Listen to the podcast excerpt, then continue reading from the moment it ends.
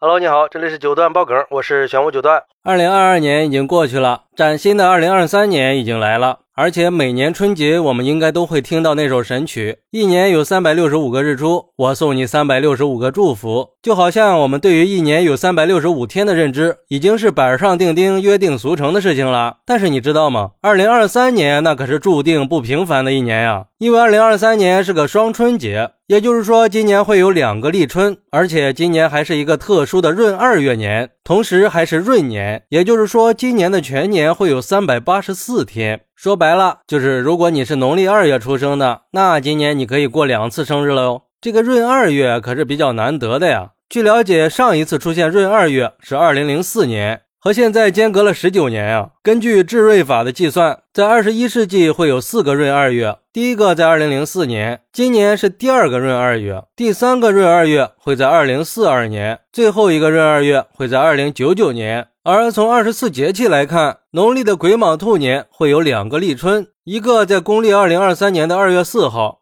也就是农历的正月十四；一个在二零二四年二月四号，也就是农历的腊月二十五。闰二月碰上双立春，在历法上确实是比较罕见、比较特别的。在全国不同的地方，对于这样的特殊年份也有不同的谚语。有的地方认为一年两个春，豆子贵如金；还有的地方说双春兼二月，结婚好十年。而且今年这个兔年还是百年一遇的黑兔年。据说二零二三年基于天干地支和五行八卦是癸卯年，其中癸水是黑色的，卯是兔子，所以被称为黑兔年。而对于属兔的人来说，二零二三年刚好是夏财和禄勋吉星掌舵，有机会告别压力大、整体运势不利的局面。因此，在二零二三年的兔年，兔会受到左福福星的保护，事业财运都会好运连连。所以说，二零二三年的黑兔年是百年一遇的。当然，这个说法不一定是可信的哦。不过奇怪的是，按照公历来算的话，二零二三年是平年，二月有二十八天，全年还是三百六十五天。但是按照我们农历来算，今年是从二零二三年一月二十二日开始，到二零二四年的二月九日结束，就有三百八十四天。之所以会出现这种特别的现象，还要从公历和农历的两套算法说起。众所周知，我们国家是阴阳历并存使用的。按照公历的算法，每四年是一个闰年，也就是当年的年数能被四给整除。二月有二十九天，不能被四整除的是平年。二月有二十八天。而农历的算法就不一样了。为了让农历年的长度和公历年的长度接近，古人采取了加设闰月的方法，也就是在每十九个农历年里加入了七个闰月。有闰月的那一年有十三个月，全年一般是三百八十四天或者三百八十五天，叫做闰年。而且我们国家的农历是以月亮的圆缺盈亏周期作为历月的依据，兼顾考虑全年的寒暑节气。从秦汉时期以来，农历就和二十四节气并行了。主要作用是指导农业生产。闰月的诞生是为了调整余缺。按照四节气的划分，每个月有固定的两个气，前一个叫节气，后一个叫中气。受到农历朔望月只有二十九点五天的影响，下一个月的节气会有所推迟。所以农历历法有个说法：凡是只有节气没有中气的月份，一律不能独立成为一个月，它只能作为一个月的附属月，也就是我们说的闰月。